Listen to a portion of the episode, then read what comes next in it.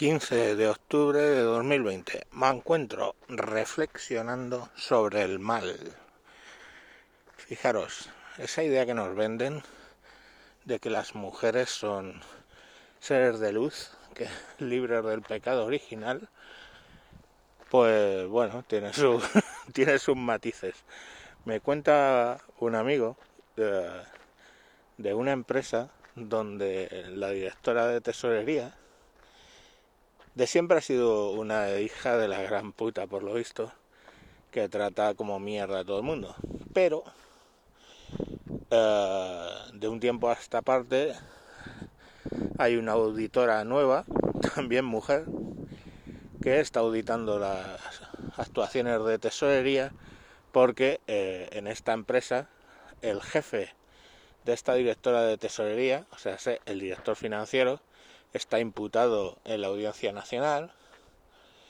Eh, el jefe de ese director financiero, que es el CFO en una empresa, CFO Chief Financial, bueno, pues eh, está también imputado en la Audiencia Nacional y el CEO de la empresa está también imputado en la Audiencia Nacional. Parece ser que les despidieron a los tres y los despidos en la cadena de mando acabaron en la directora de tesorería que no fue despedida.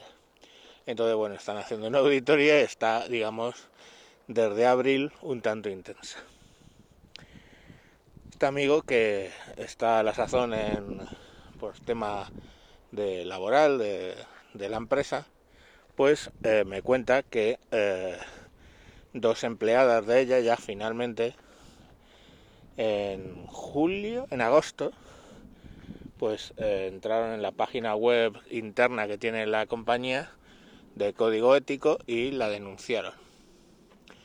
Las dos de baja por estrés, una de ellas gravemente deprimida porque es que, vamos, el trato siempre es gilipollas, me estáis hundiendo, o sea, una serie de cosas brutales.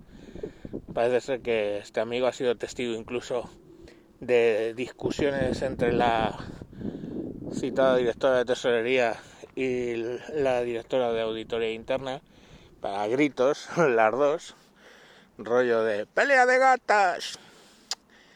Y bueno, pues eso, que simplemente veáis que que bueno, que no son seres de luz y que se pueden comportar de la manera más hija de puta, sobre todo curiosamente entre ellas, pero vamos, también me cuenta que había un chaval que ha dejado la compañía por motu propio de cómo le trataba la pava esta.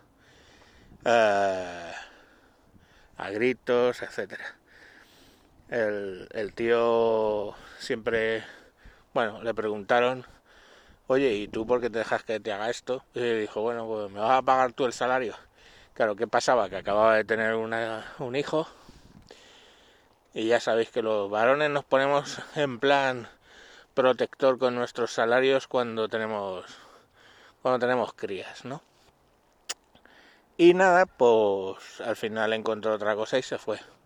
Pero claro, esta es una tía tóxica súper venenosa o sea, no solo con las mujeres, pero que, también, porque su departamento son casi todos mujeres, pero también con los tíos, le da igual. Bueno, pues parece ser que están en plena audiencias de escuchar a las víctimas, a los testigos, que claro, casi ninguno quiere hablar porque los testigos son todos del departamento y se han callado hasta ahora las que se comen ellos y sus compañeros o compañeras pues no van a hablar ahora.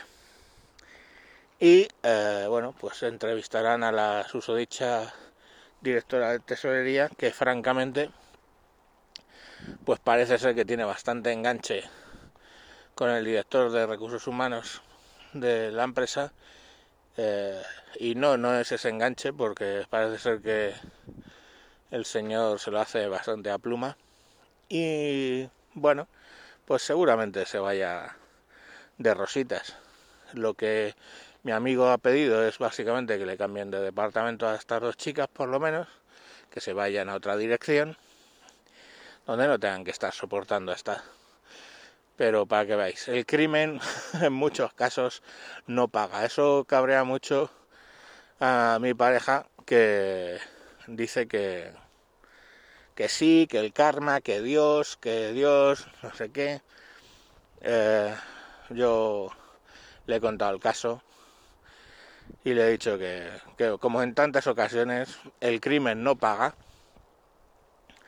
el mal mmm, se extiende pues porque es más inteligente que el bien y, y no hay más.